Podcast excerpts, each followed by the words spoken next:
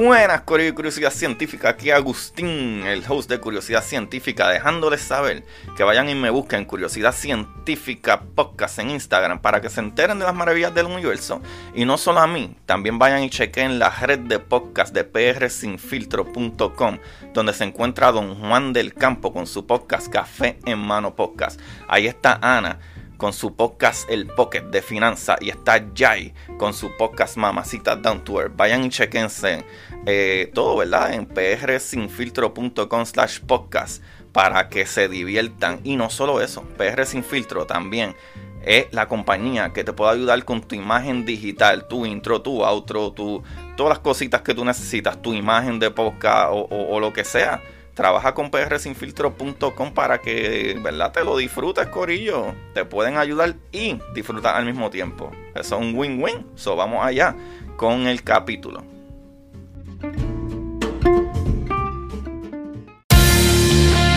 Como dice Marie Curie, en la vida no existe nada que temer, solo cosas que comprender.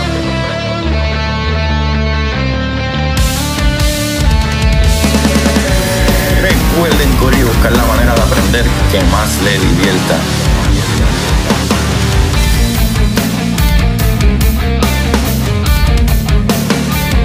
DeGrasse Tyson dice, nadie que es curioso es tonto.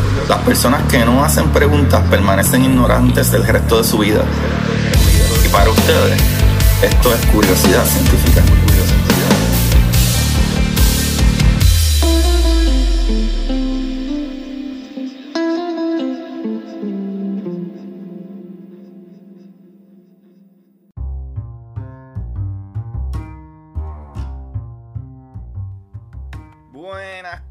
Curiosidad Científica, bienvenido a otro capítulo más. Aquí trayendo las maravillas del universo, su host Agustín Valenzuela. Mi gente, el día de hoy un día muy especial porque eh, estamos aprendiendo cada vez más. Y el día de hoy vamos a aprender sobre algo súper importante. Eh, una personalidad que gracias a él ustedes tienen comunicación rápida. Gracias a este muchachito. ¿Sabe? Y este muchachito nació en Edinburgh en 1831. Y ya mismo voy a decir quién es. Pero antes que todo, antes que nada, le mando un saludo ahí a todo el mundo que, ¿verdad? Este, le está dando play y me está comentando y me está enviando mensajes. Sigan haciéndolo y déjenme saber, eh, ¿verdad? Sobre qué temas quieren eh, eh, aprender o si se quedaron con dudas de algo. O sea, tengo mensajes de personas que me dicen, contra, esto estuvo súper brutal, pero ¿y por qué funciona esta otra cosa así? So díganme y yo puedo traerlo. Eh, estoy pensando a lo mejor de hacer un capítulo como que medio resumen, general knowledge y hablar un poquito de todo nuevamente y explicar un poquito de todo. Déjenme saber, a ver si, ¿verdad? Si ustedes quieren eh, eh, que hagamos esas cositas. Pues Corillo, sin más preámbulos, vamos a hablar de James Clerk Maxwell, ¿verdad? Como si ustedes no hubiesen leído ya la descripción. Anyway, Corillo. Este físico británico, ¿verdad? Nació eh, en el seno de una familia escocesa de clase media. Digo, aparentemente clase media. No sé cómo sería clase media ya cuando tu papá era abogado en Edinburgh. Pero eh, sí, aparentemente de clase media. Pero lo importante con esto es que, ¿verdad? Eh, tras la temprana muerte de su madre a causa de cáncer abdominal, lo cual, spoiler alert, eso también fue la causa de la muerte de Maxwell. Eh, ¿Verdad? Este muchachito recibió educación básica en la Edinburgh Academy bajo la tutela de su tía Jane Kay.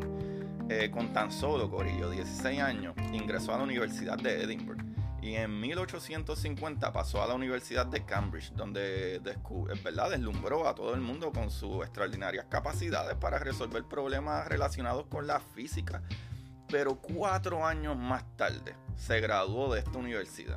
Pero el deterioro, ¿verdad?, de la salud de su padre le obligó a regresar a Escocia y, ¿verdad?, renunció a una plaza en el prestigioso Trinity College de Cambridge. Pero entonces, ¿verdad? En 1856, poco después de la muerte de su padre, fue nombrado profesor de filosofía natural en, la Mariscal College de eh, Aberdeen. Aberdeen. Qué malo yo sé con los nombres. Pero eso no importa, los nombres no importan. Dos años más tarde, se casó con Catherine Mary eh, Dewar, hija del director de Mariscal College. Y en 1860, tras abandonar la recién eh, instituida Universidad de Aberdeen, eh, obtuvo el puesto de profesor de filosofía natural en King's College en Londres. Y de aquí para abajo, Corillo, vienen las cosas tan ridículamente maravillosas. En esta época, ¿verdad? Este muchacho inició la etapa más eh, fructífera en su carrera, ¿sabe? E ingresó en Royal Society en 1851. En 1871 fue nombrado director de Cavendish Laboratory, el laboratorio, laboratorio Cavendish. ¿Sabes? Eso no es cualquier cosa. ¿Sabes? Publicó dos artículos, ¿verdad? Clásicos dentro del estudio del electromagnetismo y desarrolló una eh, destacable labor, ¿verdad? Tanto teórica como eh, experimental en termodinámica, ¿verdad? Esto es basado, mi gente, en las relaciones de igualdad entre las distintas derivadas parciales de las funciones termodinámicas, ¿sabes? denominadas eh, relaciones de Maxwell. ¿verdad? Están presentes ¿verdad? regularmente estas, ¿sabes? estas denominaciones están en todos los libros de texto, ¿sabes? Que hablan sobre eh, la termodinámica en todo, hoy en día, ¿sabes? Y esto fue desde el 1871 en adelante, ¿sabes? Pero, sin embargo, ¿verdad? Son sus aportaciones al campo electromagnético, ¿verdad? Al electromagnetismo las que lo sitúan entre las grandes o los grandes científicos de, de la historia, ¿sabes?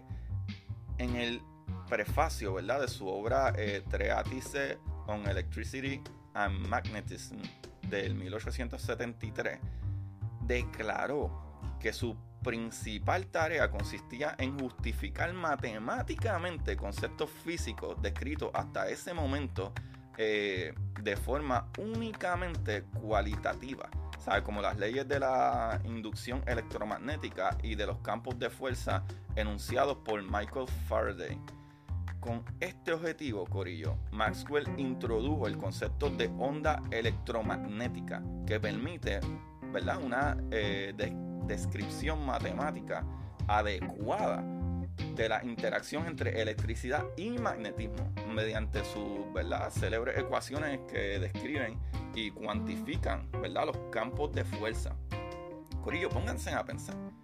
O sea, la física, los físicos tratan siempre de, de, que, ¿verdad? De explicar las cosas de una manera más sencilla. Y este muchacho fue el que dijo como que, ok, espérate, la electricidad y el magnetismo, esto es como que lo mismo todo. ¿Qué está pasando aquí? ¿Sabe? Y él creó las ecuaciones, ¿verdad? Que explican. Miren, miren lo ridículamente brillante que está esto. Él trajo las ecuaciones que explican a perfección ¿Qué es lo que sucede si tú tienes, eh, ¿verdad? Por poner un ejemplo, un campo eléctrico y ese campo eléctrico tiene tal energía o tal fuerza o cuánta cantidad de, de, amperes tiene para crear qué cantidad de magnetos y realizar, espérate, esto, es, esto va de la mano, el electromagnetismo, o sea, los magnetos y la electricidad, esto va de la mano, ¿sabes? Eso está ridículamente brutal, su teoría sugirió la posibilidad de generar ondas electromagnéticas en el laboratorio, ¿sabe? hecho que corroboró eh, Heinrich Hertz en 1887, lamentablemente ocho años después de la muerte de Maxwell. ¿sabe? Heinrich Hertz fue el que en su laboratorio logró hacer esto, ¿verdad? Y que posteriormente eh, supuso el inicio de la era de la comunicación rápida a distancia den gracias a ellos, a la Maxwell, por todos esos TikTok y cositas que ustedes tienen hoy en día. y las noticias y todas esas cositas. Pero Corillo, este muchacho aplicó el análisis estadístico a la interpretación de la teoría eh, cinética de los gases. O sea, eso, no solo eso, y van a entender esta parte brutal, porque esta es una colaboración con Boltzmann.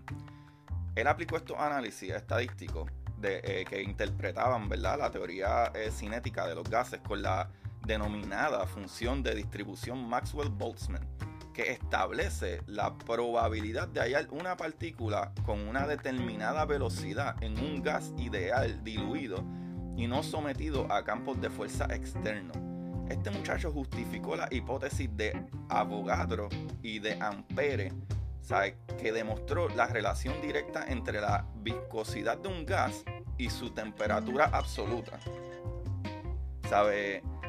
Cuando yo hablo, ah, ¿verdad? Para todos ustedes, mi gente, ¿sabes? Que, que les hablo de, que él justificó la hipótesis de Avogadro y de Ampere ¿verdad? Y, la relación directa que había entre la viscosidad de un gas y su temperatura absoluta, y enunció la ley de eh, equipartición de la energía, o sea, en resumidas cuentas, de palabras más sencillas, lo que quiere decir esto, ¿verdad? Es que la hipótesis de Avogadro, Avogadro, ¿verdad? El número de partículas en un mol de sustancia, ¿verdad? Eh, eh, es denominado constante o número de Avogadro. ¿Por qué Avogadro? Pues Corillo Avogadro es por Amedreo Avogadro. Fue otro científico que, él creó esto, es el número de Avogadro. Y el número de Avogadro es un mol. Y un mol significa, ¿verdad? Esto sería la, manera, ¿verdad? Corta de decir cuántas partículas hay en, ¿verdad? en una molécula o en una sustancia sabe, y si quieren saber el número de Avogadro, es 6.02214076 multiplicado por 10 a la 23. Eso es una cantidad ridícula de partículas dentro de ese, ¿verdad? Dentro de ese gas o lo que sea. Y ampere, ustedes ya conocen ampere, que es básicamente la medida de carga eléctrica en, algo. Y, ¿verdad? Eso también es nombrado después de André Marie Ampere. O sea, eso, todos estos nombres salen de otras personalidades. O sea, lo que Avogadro, Ampere, todo vienen, ¿verdad? Después de toda esta gente. Pues este muchachito justificó esa hipótesis, ya que él, pudo unir lo que era la fuerza eléctrica y la magnética y cómo funcionaban, y entonces poder decir, ok, el número de Avogadro es la cantidad de, de partículas que hay en un mol ¿verdad? Que es un, pedazo de algo. Y el número de amperos, o sea, las cargas que pueden tener, dependiendo, ¿verdad? Este, dependiendo qué tipo de gas y, cuán diluido y, el gas ideal sea y esas cositas así. Y eso es súper ridículamente brutal, ¿sabes? Y, no solo eso, ¿sabes? Él descubrió la bif birefrigencia temporal de los cuerpos elásticos translúcidos sometidos a tensiones mecánicas y elaboró una teoría satisfactoria sobre la percepción cromática, desarrollando eh, los fundamentos de la fotografía tricolor. Ok, nuevamente te voy a explicar otra cosa, que es cromática. O sea, las tensiones mecánicas y elaboró la teoría satisfactoria sobre la percepción cromática. Cromática, y estoy seguro que casi todos ustedes lo han visto. Cromática es esas imágenes que tienen muchos puntos de muchos colores y cuando tú miras bien tienen como un número escrito adentro. Eso es lo que es cromático. O sea, cromáticos son imágenes, ¿sabes? O las imágenes cromáticas son imágenes que, que muchas veces tú ves que es un círculo o whatever, la imagen que sea, pero usualmente tú ves esas imágenes cromáticas que es como un círculo que tiene muchos colores y dependiendo, Corillo, dependiendo, ¿verdad? La, eh, qué tipo ¿verdad? de visión tú tienes, tú puedes ver a veces diferentes números. Pero usualmente tú miras y son muchos puntitos, pues si miras bien hay un número escrito ahí adentro. Y por eso es que desarrollo también fundamento eh, de la fotografía de, de varios colores. Pero Corillo, de influencia de Maxwell, ¿verdad? La influencia de las ideas de Maxwell van más allá. Y cabe, ¿verdad? Eh, eh, decir que en, lo específico, ya que ella se basa mucho eh, en las argumentaciones tanto de la teoría de la relatividad de Einstein como de la moderna mecánica cuántica del siglo XX. Gracias a esta, ¿verdad? estos cálculos y estas cositas que hizo Maxwell. Y eso está volando cabezas. Qué brutal, qué brutal. Eso me gusta mucho. Maxwell definitivamente es un duro en la materia. Y Corillo, eh, eso es todo por hoy. Ya tú sabes quién es entonces el gran muchachito, el gran Maxwell, que es súper famoso, pero casi nadie sabe su historia y casi nadie a veces se habla de Maxwell y se, ¿verdad? se entrelaza mucho con Einstein, pero no son de las mismas generaciones. Einstein fue un, poco más joven. ¿sabe? Maxwell nació en 1831 y murió en 1879. Está brutal que básicamente el del 71, del 1871 en adelante es que él empezó a romper barreras y pues lamentablemente murió eh, por el cáncer abdominal también, igual que su mamá. Y, pero fue, ¿verdad? O es base de, de de la teoría de la relatividad, ¿sabes? Y eso está ridículamente brutal y el, ¿verdad? y el entendimiento, si puedo utilizar esa palabra, de lo que hoy en día se conoce ¿verdad? como la fuerza electromagnética, ¿sabes? la fuerza a niveles cuánticos, ¿verdad? que están las fuerzas eh, que no se pueden entender bien, pero hoy en día sabemos cómo funcionan los fotones, las partículas subatómicas y, ¿verdad? y crean y hacen esas diferentes interacciones en esa fuerza, esa fuerza electromagnética, que es la que nos da todos esos rangos de luz. Y pues, una vez más, este ayudó en la fotografía moderna y, la visión cromática, que ya les dije que son muchos puntos de colores, de varios colores, pero tú puedes localizar un número o algo en esas imágenes medio raras. Y eso está súper nice, súper chévere. Corillo, ahí les dejo a James Clerk Maxwell, que gracias a él tú tienes comunicación eh, maravillosa y rápida y a distancia. Ahí los dejo, Corillo. Gracias por escucharme una vez más. Y esto, ¿verdad? Esta información la saqué de um, historia eh, línea biografías.com, de lifeder.com, de biografía y vidas.com. Ahí lo tienen. Eh, espero que les haya gustado y déjenme saber. Y, ¿verdad? ¿De qué más quieren hablar? que les gusta hablar y cositas así, ¿sabes? Yo tengo un montón de temas, pero siempre, ¿verdad? Estoy viendo que me escriben a veces como que, contra, no entendí esto bien. Escríbanme. Si no lo traigo en el capítulo, les voy a contestar. So, búsquenme en Curiosidad Científica Podcast en Instagram para todas esas cosas maravillosas. Se me cuidan, Corillo. Siempre busquen la manera de aprender que más le divierta. Bye, bye.